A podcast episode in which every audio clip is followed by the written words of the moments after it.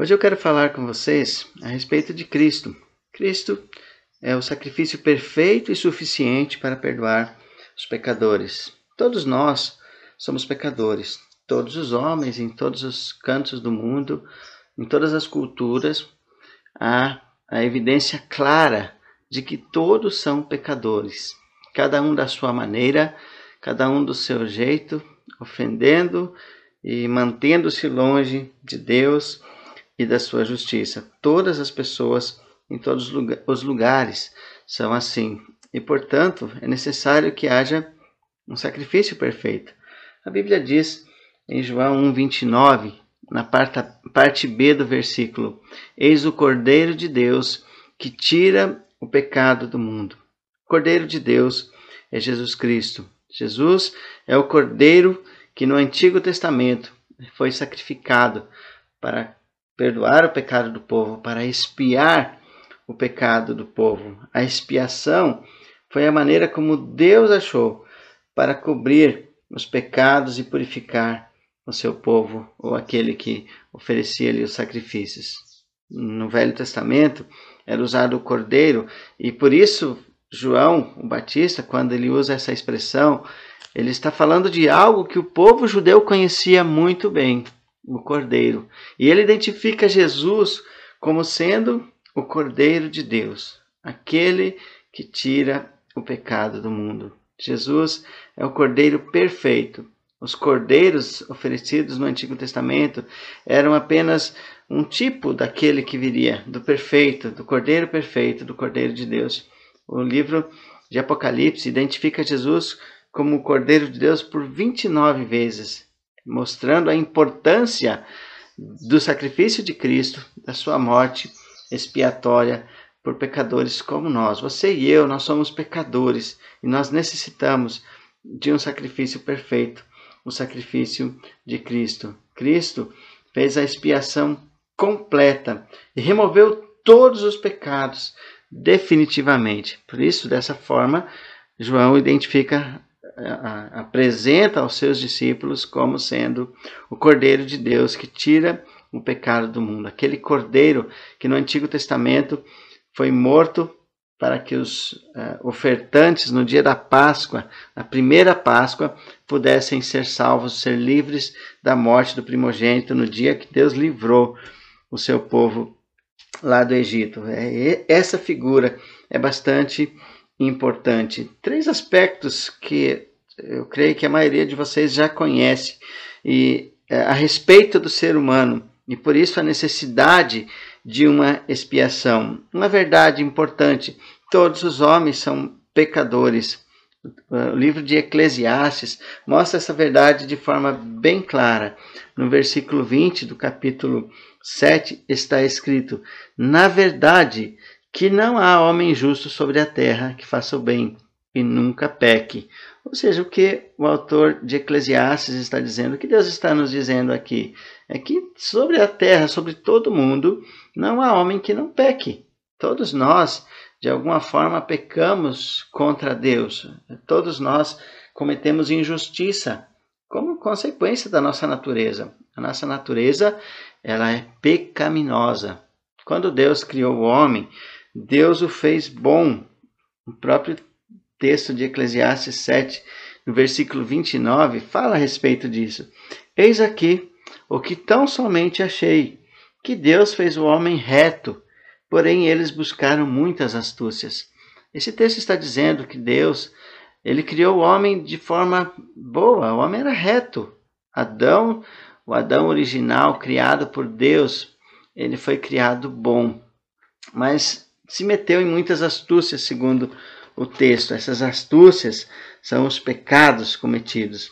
Em Gênesis capítulo 1, versículo 26, fala que Deus criou o homem conforme a sua imagem e semelhança. Diz o texto: E disse Deus: Façamos o homem a nossa imagem, conforme a nossa semelhança, e domine sobre os peixes do mar, e sobre as aves do céu, e sobre o gado, e sobre toda a terra, e sobre todo réptil que se move sobre a face da terra. Deus criou o homem conforme a sua imagem e semelhança. E esse homem, ele deveria governar sobre a terra deveria subjugar todas as coisas debaixo da sua, da sua mão. Esse homem, criado por Deus como um mordomo, ele foi criado bom, conforme a sua imagem e semelhança. No versículo 31 é, do capítulo 1 de Gênesis está escrito: E viu Deus tudo quanto tinha feito, e eis que era muito bom. E foi a tarde e a manhã, o sexto dia. O próprio Deus, olhando para a sua criação, falou que isto era muito bom. Deus fez o homem bom. No capítulo 3, o homem quebra o mandamento de não comer do fruto da árvore do conhecimento do bem e do mal. Fazendo assim, ele pecou contra Deus. Versículo 6: E viu a mulher que aquela árvore era boa para comer, e agradável aos olhos, e árvore desejável para dar entendimento.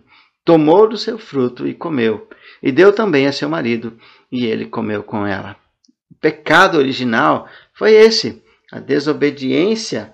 O homem, ele desobedeceu a Deus, desobedeceu ao seu Criador e tornou-se culpado de pecado. Todos nós pecamos em Adão. Está escrito em Romanos capítulo 5. Ah, uma confissão de fé bastante antiga, a Confissão Batista de Londres de 1689, quando ela trata do assunto da queda do homem, seu pecado e a sua punição, diz o seguinte: Deus criou o homem justo e perfeito e lhe deu uma lei justa que lhe seria para a vida, se aguardasse, ou para a morte, se a desobedecesse. Mesmo assim, o homem não manteve por muito tempo a sua honra.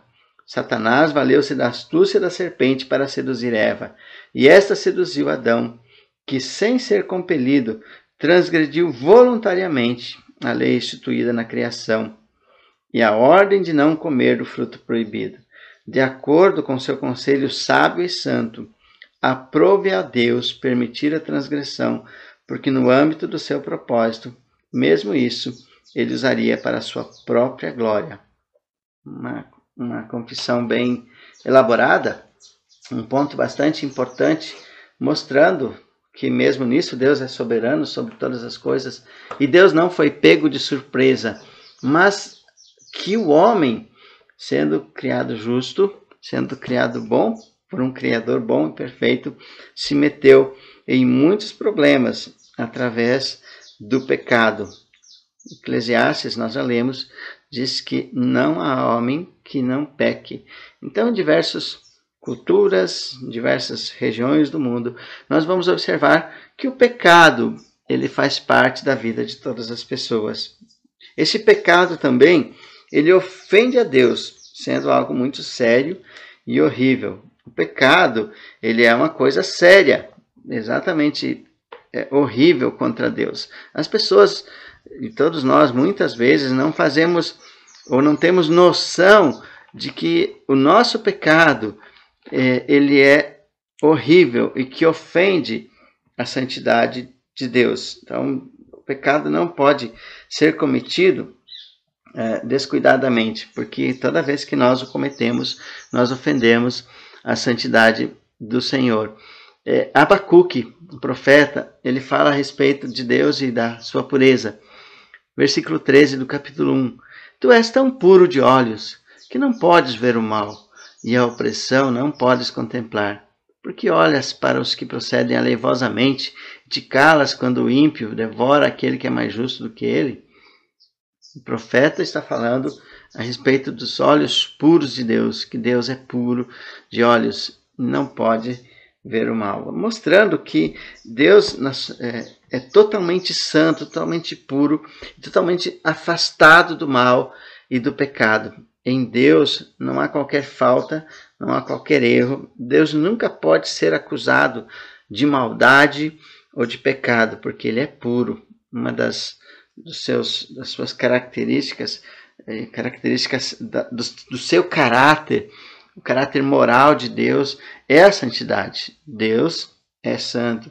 Isaías, estando no templo, ele contempla a, a, santidade de Deus e ele vê os anjos chamando Deus de santo. Santo, santo, santo é o Senhor dos exércitos. Toda a terra está cheia da sua glória. Deus é totalmente santo. Não há outra pessoa tão santa como Deus. O Pai é santo, o Filho é santo, o Espírito Santo é santo. Então Deus é santo é, totalmente. Nada pode é, ofender ou sujar a sua santidade. Deus é totalmente santo. E o pecado, ele ofende a Deus, sendo algo muito sério e horrível. É triste quando nós vemos cristãos, até mesmo nós mesmos, quando cometemos pecados e achamos que aquilo é coisa normal. Não é normal para um crente viver pecando e ofendendo a santidade de Deus, embora o façamos, embora pequemos. Por isso, devemos confessá-los todos os dias. Mas pecado é algo muito sério e ofende a santidade de Deus. Quando nós pensarmos no mal que fazemos, quando nós pensarmos que a lei santa de Deus, ela foi feita para mostrar a santidade de Deus e para mostrar o nosso pecado. Quando ela é quebrada, nós estamos ofendendo o caráter santo de Deus. Isso é muito sério e muito importante. Todos os homens são pecadores. O pecado, ele ofende a Deus de forma muito séria. É, é horrível pecar contra Deus. Todos os tipos de pecados são horríveis.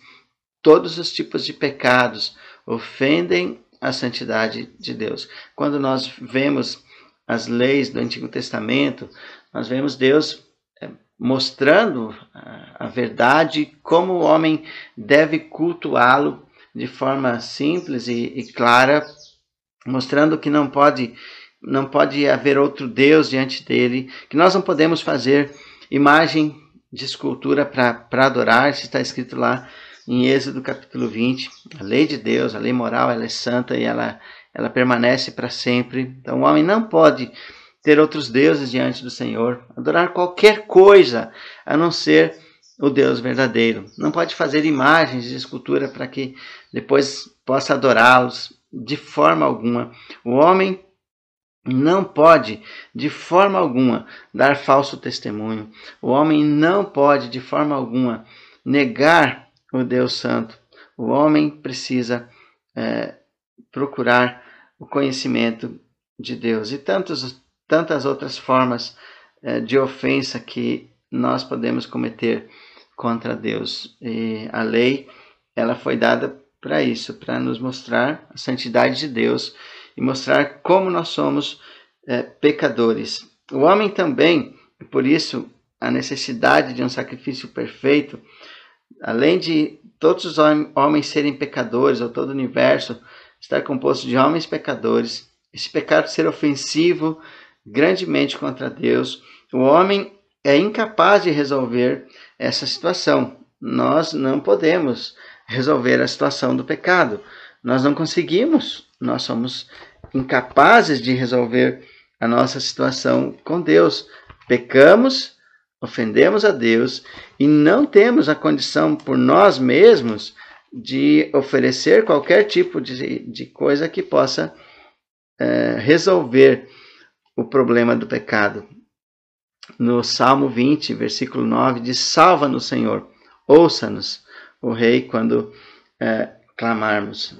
É, a necessidade de que Deus é, salve o homem. É, o salmista está falando a respeito disso. Há uma, uma necessidade urgente de salvação providenciada por Deus. E toda a Bíblia vai mostrar que o homem ele é incapaz de cumprir mandamentos e de fazer a vontade de Deus. Então, não, não é possível que um homem resolva os problemas do pecado em Romanos capítulo 3, fala sobre isso. O homem não consegue cumprir a lei de Deus. Pelo contrário, a lei ela mostra que o homem é pecador. Vamos ler dois versículos somente.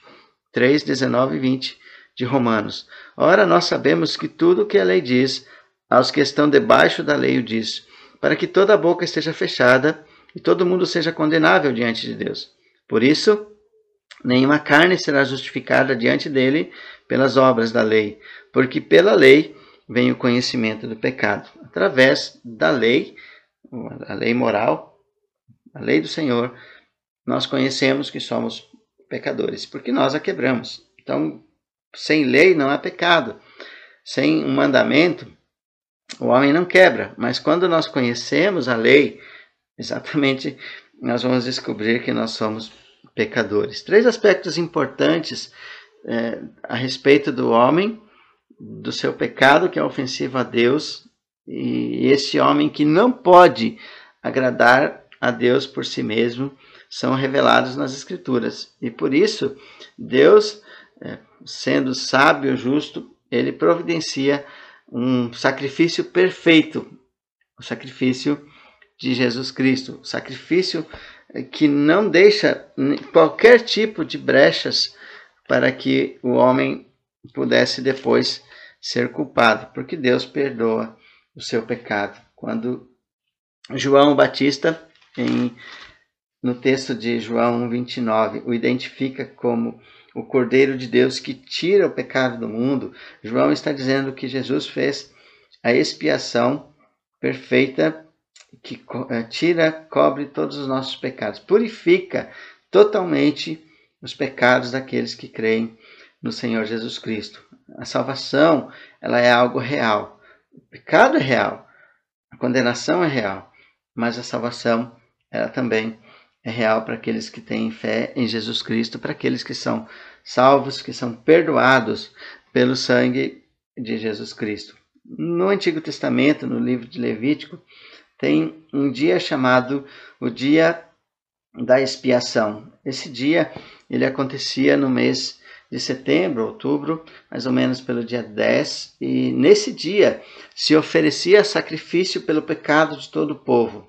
Um, era um, um dia especial onde o sumo sacerdote ele oferecia sacrifício, o sangue era levado no Santo dos Santos e era oferecido é, em favor de todo o povo. Então, uma forma de mostrar que é, todo povo é pecador, que todo povo é, necessitava da salvação é, vinda de Deus. Um, um texto antigo aqui a respeito do dia da expiação diz o seguinte: o dia da expiação servia como lembrete de que os sacrifícios diários, semanais e mensais feitos no altar das ofertas queimadas não eram suficientes para fazer expiação pelo pecado. Até mesmo no caso do altar das ofertas queimadas, o adorador ficava de longe, incapaz de aproximar-se da santa presença de Deus, manifestada entre os querubins no Santo dos Santos. Nesse dia, dentre todos os dias do ano, era introduzido sangue no Santo dos Santos, o divino salão do trono, pelo sumo sacerdote em sua qualidade de representante do povo.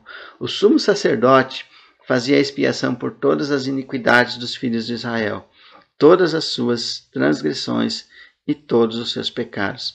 A expiação era feita primeiramente pelos sacerdotes, visto que os mediadores entre Deus e seu povo tinham de estar cerimonialmente puros. O santuário era igualmente purificado pois este também ficava cerimonialmente contaminado pela presença e ministração de homens pecadores. Pecado é tão sério que Deus tratava dessa forma e por isso era necessário e Deus instituiu assim esse dia. Era um dia em que toda todo o povo ele tinha que deixar os seus labores e dedicar-se ao culto a Deus onde eles iriam é, lembrar dos seus pecados e ter os seus pecados também cobertos. Em Levítico 16, versículos 29 e 30, fala do período onde eram feitos isso, esses sacrifícios.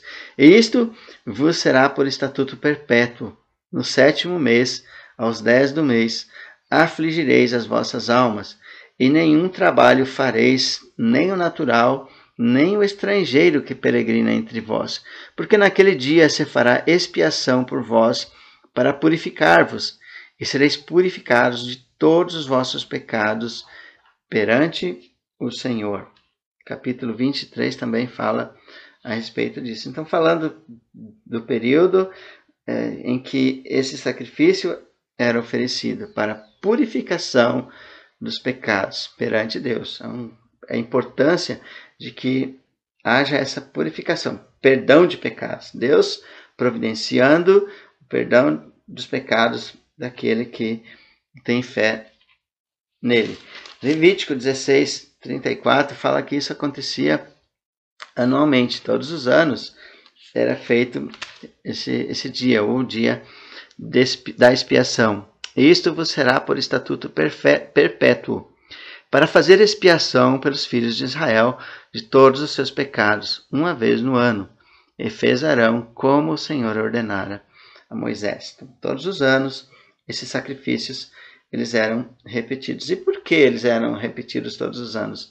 Porque ainda o Salvador, o Cordeiro de Deus que tira o pecado do mundo, não tinha vindo e não tinha sido sacrificado. Por isso nós não precisamos agora ficar fazendo sacrifícios, porque Cristo fez de uma vez por todas o sacrifício perfeito. Mas naquele período era necessário que se fizesse é, constantemente sacrifícios para a purificação dos pecados. Toda vez que o israelita, o, o, o crente daqueles dias, oferecia esses sacrifícios a Deus, eles estavam dizendo que confiavam que Deus perdoava o seu pecado. Eles estavam confiando na obra de Deus, tinham fé no Salvador prometido. O Salvador prometido ainda lá no Éden, é, quando Adão pecou. Então, aquilo que é chamado de é, primeiro evangelho ou proto-evangelho anunciado para que o homem fosse perdoado pelos seus, dos seus pecados. O sacrifício ele era oferecido como expiação pelo pecado do povo. Nós já lemos é, um texto que fala sobre isso, então o povo era perdoado. É, Levítico 23, 28 fala a respeito desse assunto.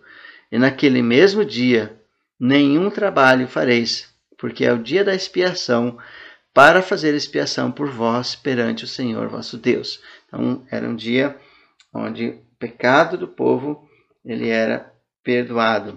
No capítulo 16, um capítulo chave falando sobre esse dia tão importante que é o dia da expiação, está escrito o seguinte, versículos 15 e 16. Capítulo 16, 15 e 16.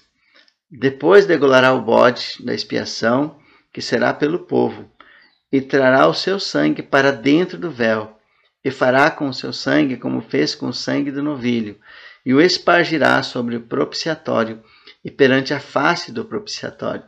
Assim fará expiação pelo santuário por causa das imundícias dos filhos de Israel, e das suas transgressões e de todos os seus pecados, e assim fará para, para a tenda da congregação que reside com eles no meio das suas imundícias. Deus perdoando o pecado do seu povo.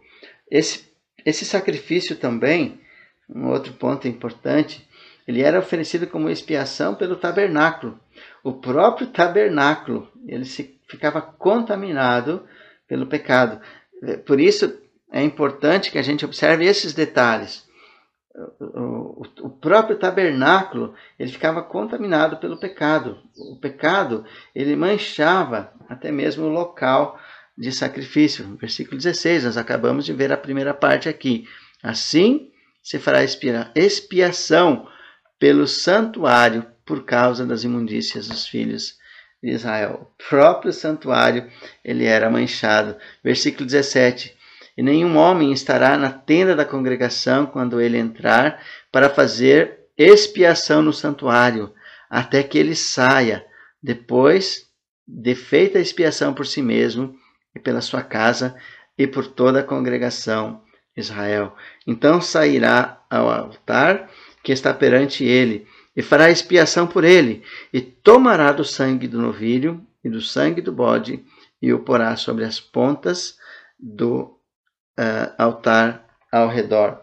Era necessário que isso fosse feito. Versículo 19: E daquele sangue espargirá sobre o altar com o seu dedo sete vezes, e o purificará das imundícias dos filhos de Israel, e o santificará.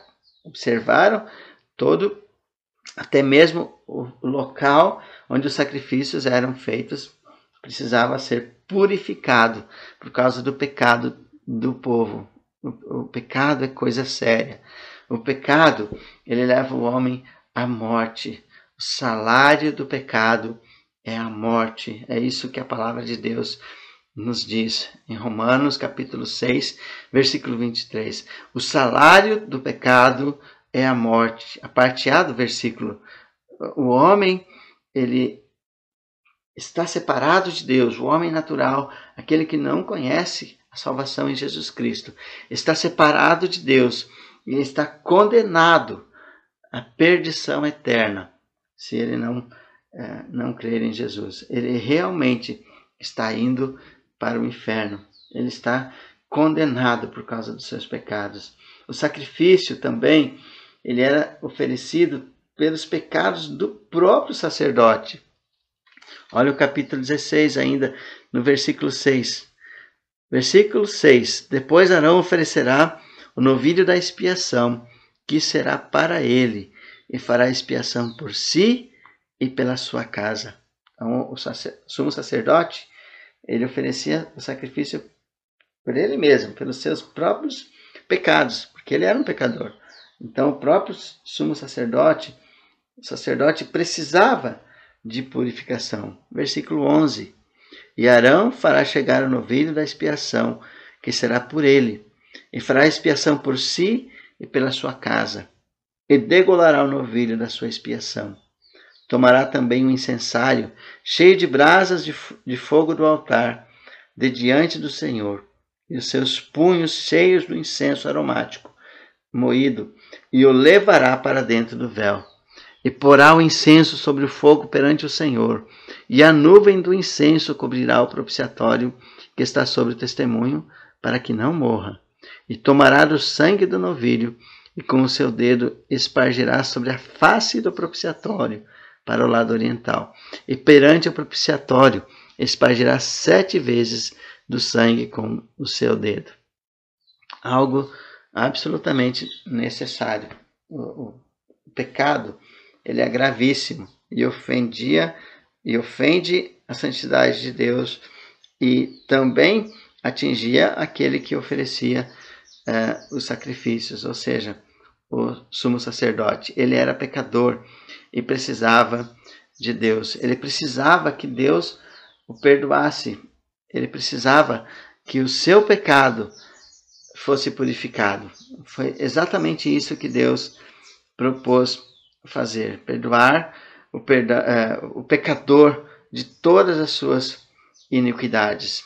É, esses sacrifícios do Antigo Testamento é, não foram suficientes para completar a obra de Deus. No Novo Testamento, nós já lemos o texto de João 1,29.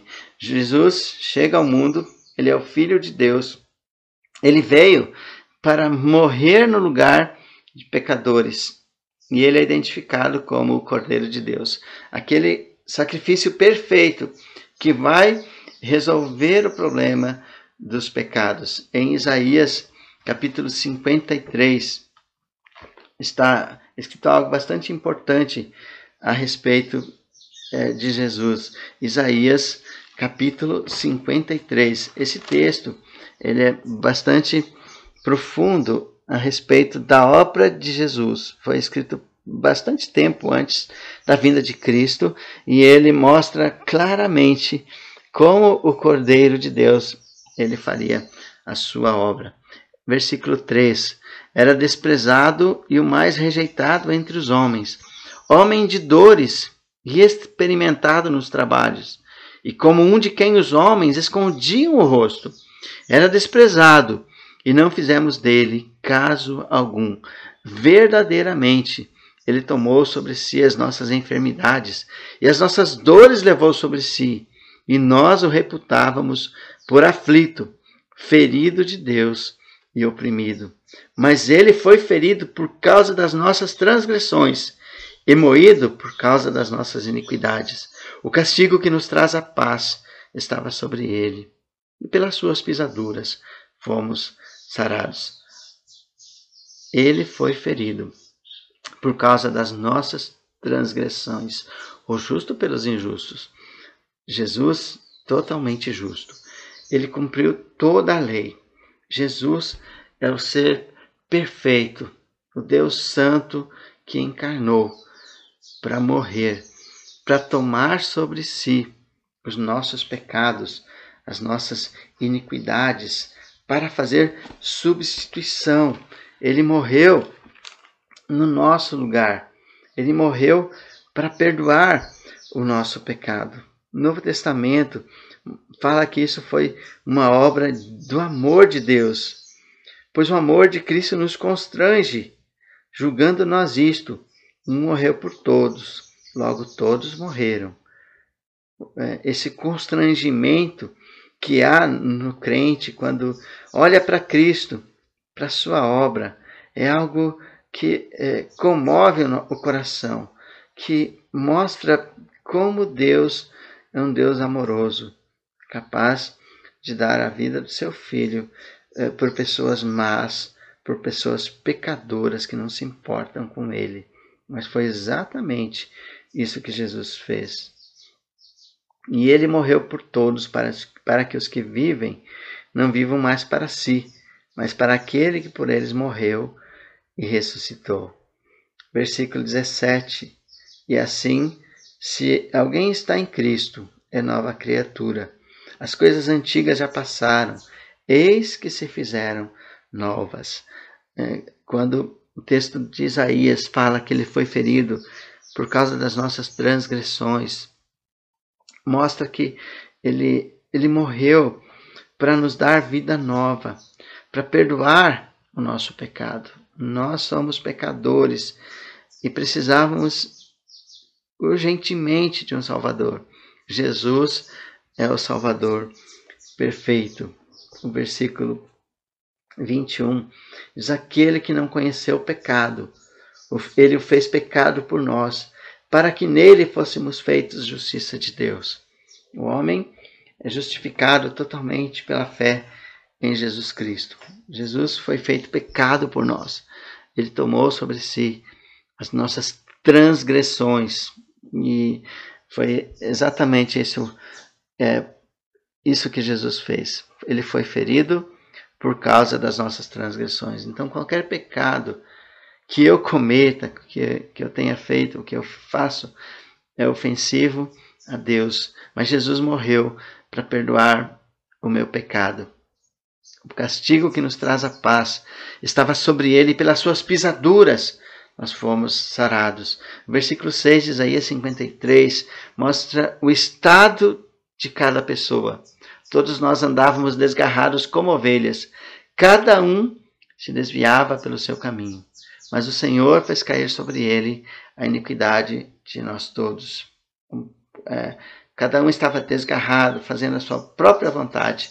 Aquilo que Paulo em Efésios descreve como alguém que anda segundo o curso deste mundo, alguém que anda fazendo a sua própria vontade, alguém que tem vontades próprias, que não se preocupa com a vontade de Deus, que não está se importando com aquilo que, que Deus pensa. É exatamente assim que cada pessoa é, desgarrada, fazendo aquilo que bem entende. Mas Deus, o Senhor, ele fez cair sobre Jesus, sobre ele, a iniquidade de nós todos. Se você crê, é, entende que você é pecador, se você entende que a palavra de Deus está certa ao mostrar o teu pecado, a mostrar que as tuas justiças são como trapos de imundícia, como diz a palavra do Senhor. É, a palavra de Deus diz que é, todos nós somos como imundo, e todas as nossas justiças como trapo de imundícia, e todos nós murchamos como a folha, e as nossas iniquidades como um vento nos arrebatam. É, tudo aquilo que a gente tenta fazer de bom sem Deus, são consideradas todas as nossas obras, a parte de Deus, sem Deus, são consideradas como trapos de imundícia. Isso aqui não são palavras minhas, são palavras de Isaías. Isaías 64, 6, uma palavra de Deus. Deus está dizendo: olha, tudo o que vocês fazem para tentar se justificar diante de mim, tudo que vocês fazem para tentar ser bons, para tentar é, ter os seus pecados perdoados. Tudo que vocês fazem achando que é, são obras boas que vão, no final das contas, lhe justificar diante de Deus, são consideradas como é, trapos de imundícia. Todos nós somos como imundo. Aqui é a figura do leproso, aquele que tinha uma peste terrível e a, aqueles panos que ele usava eram fediam muito, eram terríveis, o cheiro era terrível. E é exatamente isso que, que Deus está dizendo, que uh, as nossas obras sem Deus, elas cheiram mal diante de Deus. Deus não aceita nada que nós fazemos a parte de Jesus. Se nós não temos Jesus como nosso Salvador, se nós ainda não entendemos que o nosso pecado é tão grave que ofende a Deus, se nós não temos Jesus como aquele que perdoa o nosso pecado, nós ainda somos como esse mundo aqui. Nós ainda cheiramos mal diante de Deus. Nós não temos condições de nos achegarmos a Deus. O Cordeiro de Deus, ele morreu como é, para fazer a plena satisfação de Deus. Ele morreu como propiciação pelos nossos pecados. Deus ficou totalmente satisfeito com a obra que ele fez. O versículo 11 de Isaías diz isso. 11 de 53. Ele verá o fruto do trabalho da sua alma e ficará satisfeito. Com o seu conhecimento, o meu servo, o justo, justificará muitos porque as iniquidades deles levará sobre si. É uma precisão perfeita de Isaías falando a respeito do Salvador, porque é a palavra de Deus e certamente Isaías estava falando aquilo que Deus Deus faria no tempo, os, o sacrifício perfeito do seu filho, o sacrifício eterno que não precisa mais de nada, é, nós não, não temos como fazer e Deus não está exigindo de nós que nós façamos qualquer tipo de sacrifício, porque Ele próprio não aceita esse tipo de sacrifício humano. Em Colossenses capítulo 2, fala a respeito dessa obra de Jesus por nós, da, da obra do Cordeiro, da plena satisfação de Deus capítulo 2 de Colossenses, versículo 10 até o versículo 15. Está escrito: E estáis perfeitos nele, que é a cabeça de todo principado e potestade, no qual também estáis circuncidados com a circuncisão não feita por mão no despojo do corpo dos pecados da carne, pela circuncisão de Cristo, sepultados com ele no batismo Nele também ressuscitastes pela fé no poder de Deus, que o ressuscitou dentre os mortos. E quando vós estavas mortos nos pecados e na incircuncisão da vossa carne, vos vivificou juntamente com ele, perdoando perdoando-vos todas as ofensas, havendo riscado a cédula que era contra nós nas suas ordenanças, a qual de alguma maneira nos era contrária e atirou do meio de nós, cravando-a na cruz, e despojando os principados e potestades, os expôs publicamente, e deles triunfou em si mesmo. O que Deus está nos dizendo aqui é que Deus fez uma obra perfeita. Ah, o sacrifício de Cristo na cruz perdoou pecado de gente má, de gente ruim, de gente que não queria saber dele. Ele realmente salvou pecadores e continua salvando. Deus quer transformar a tua vida. Deus, Deus quer que você uh, se entregue completamente a Ele.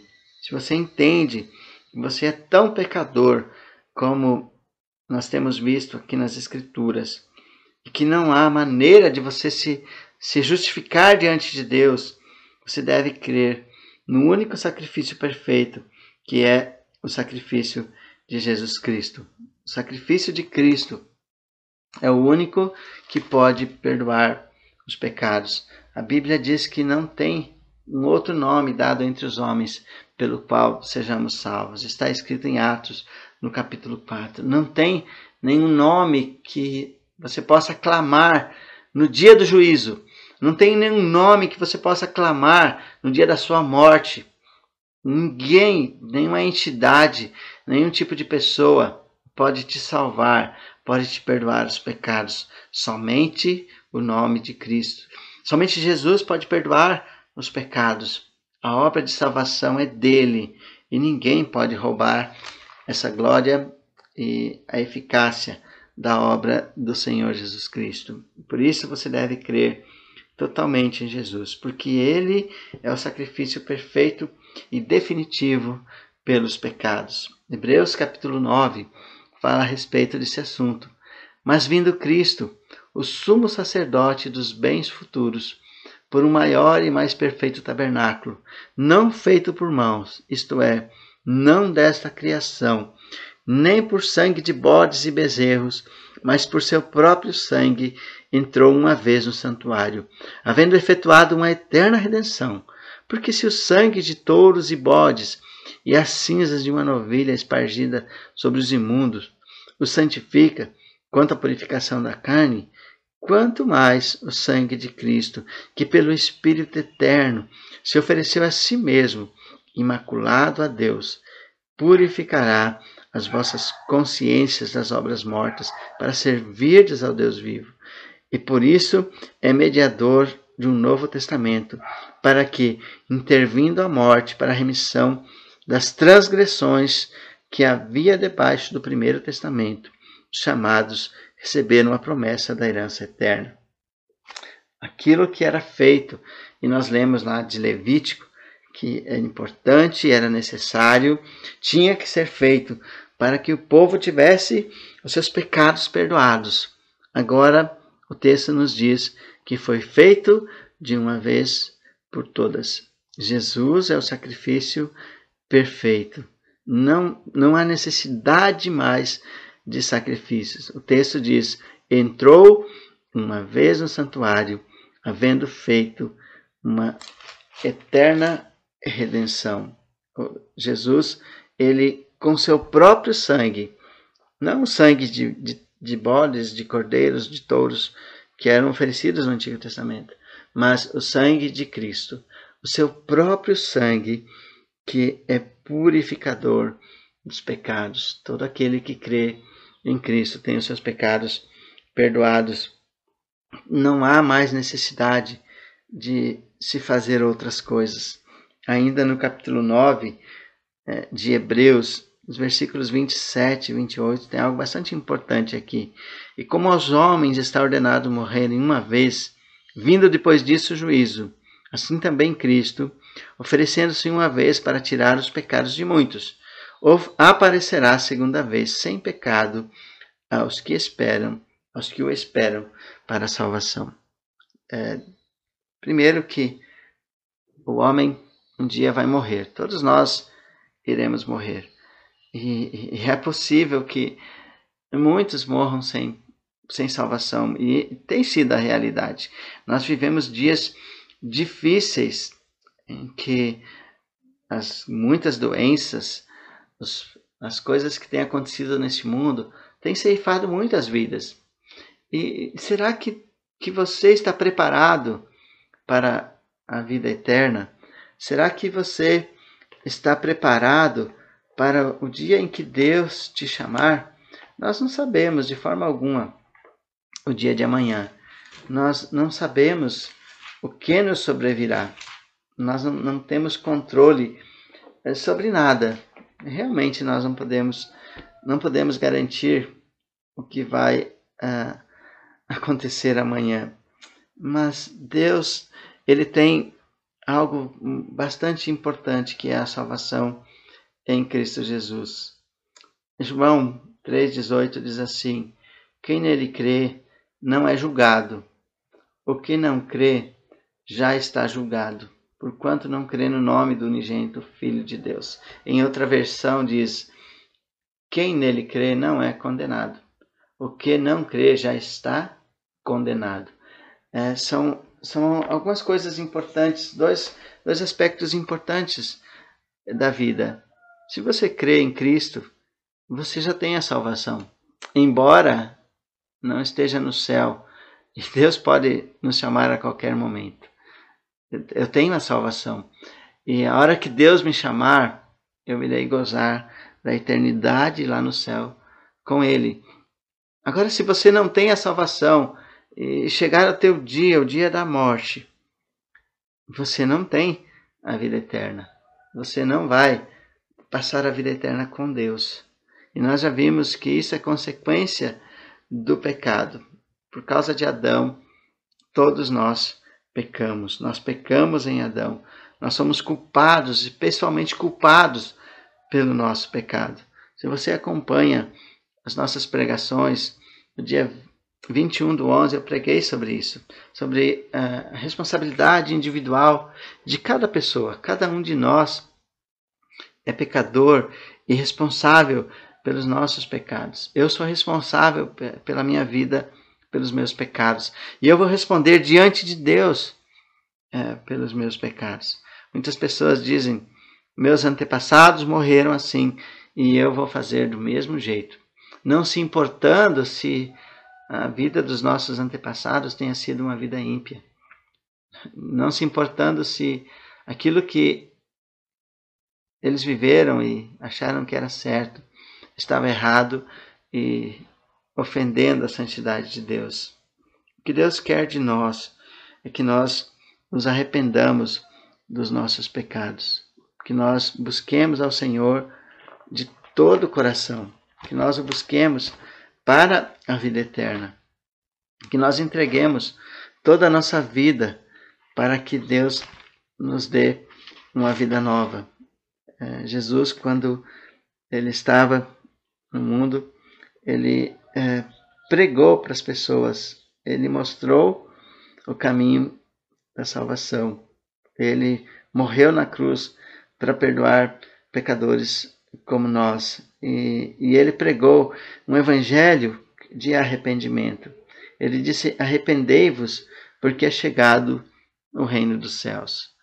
O dia da salvação é hoje. O dia em que Deus vai perdoar os pecados é hoje. É, você não pode ficar deixando para amanhã, porque o amanhã pertence ao Senhor. E a salvação é oferecida de graça. A Bíblia diz: Porque pela graça sois, sois salvos por meio da fé. E isto não vem de vós, é dom, dom de Deus. Não vem das obras, para que ninguém se glorie. Efésios capítulo 2, versículos 8 e 9. Entregue-se a Jesus. Creia de todo o coração. Entregue-se para que os teus pecados sejam perdoados. Arrependa-se do seu pecado.